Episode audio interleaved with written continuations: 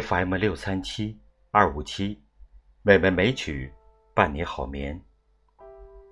亲爱的听友，主播心静，今天请您欣赏一篇短文。认识一个人，四点就够了。自古以来，想真正辨识一个人，都是一件不太容易的事儿。关于如何识人，中国的古圣先贤也给予了我们无数的方法。孔子说：“视其所以，观其所由，察其所安，人焉收哉？人焉搜哉？”曾国藩著有《兵谏》，系统讲述识人、相人之法，可谓是一部独有见地的。人才学教科书。其实，只要注意观察一个人的四点，就基本上可以看清他的真面目了。这第一点，就是在利益面前的抉择。人性都是趋利的，利益面前，很多人都会扯下伪装。这个时候，通常是识人辨人的最佳时刻。如果一个人为了自己的利益，可以不顾良心，可以不要亲情，可以抛弃道义，这样的人，你还敢相信吗？还是趁早离远的好。否则，一旦和他产生利益的冲突，你必定会伤心透顶。而如果一个人在利益面前不会放下内心的原则，依然坚守对道德的信仰，能够以人伦亲情为重，那这个人绝不会是一个唯利是图的小人，他必定有着更为高贵的选择。《论语》曰：“君子喻于利，小人喻于利。”便是一个人。完全可以用好利自觉。君子心中存有道义和良心的坚守，所以不会为了损害得意；小人都是以利为标尺来做权衡，经常违背道义功德，甚至无所顾忌。利就是一块试金石。这第二点，就是对待比自己地位低的人，对上不卑，对下不骄，这一个人有着良好品行的表现。如果一个人对上阿谀奉承，对下颐指气使，那这个人不会有好的道德修养。有道德、有教养的人，对任何人都是尊重的。就算是和比他地位低的人交流，也不会显出高傲。更可贵的人，是可以威武不屈，在权势面前仍能保持气节。李白说：“安能摧眉折腰事权贵，使我不得开心颜。”这正是可贵的精神。一般而言。人们面比对自己地位低的人，天生就有种优越感。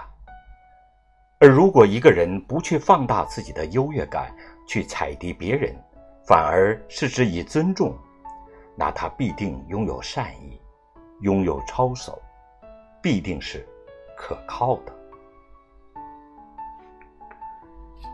这第三点，就是对待父母的态度。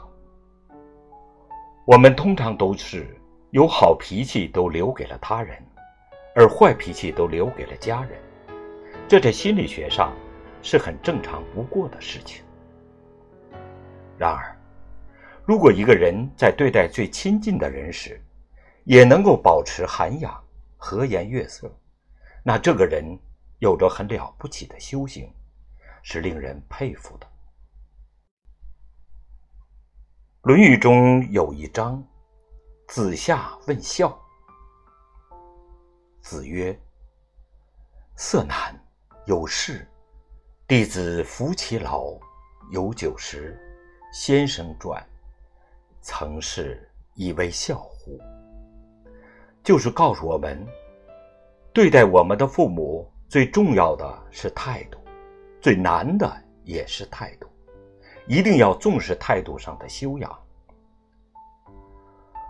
古语说：“人生若识，如初见。”因为对待不熟悉的人，我们往往能够保持一个良好的态度。所以，不论亲密程度如何，我们都要尽量和颜悦色，而不能任性而为。而对身边亲密的人，说话和气、不骄不躁、谦逊有礼，多半都是受过良好的家庭教育、有责任心、有担当的一个人。也更容易让别人信任和喜欢。这第四点，就是面对诺言的时候，面对诺言，往往也能很轻易的看出一个人的品行。君子一诺千金，对自己许下的事儿，绝不轻易违背，这样的人很靠谱。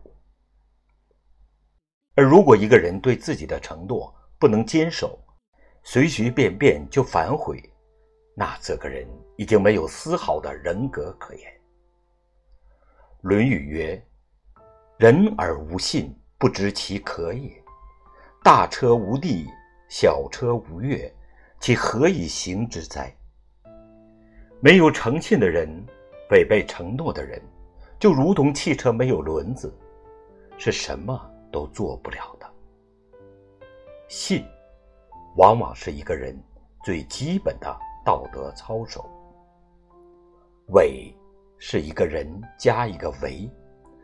世界本来就没有伪和虚，只因为有了人，所以出现了太多的虚假。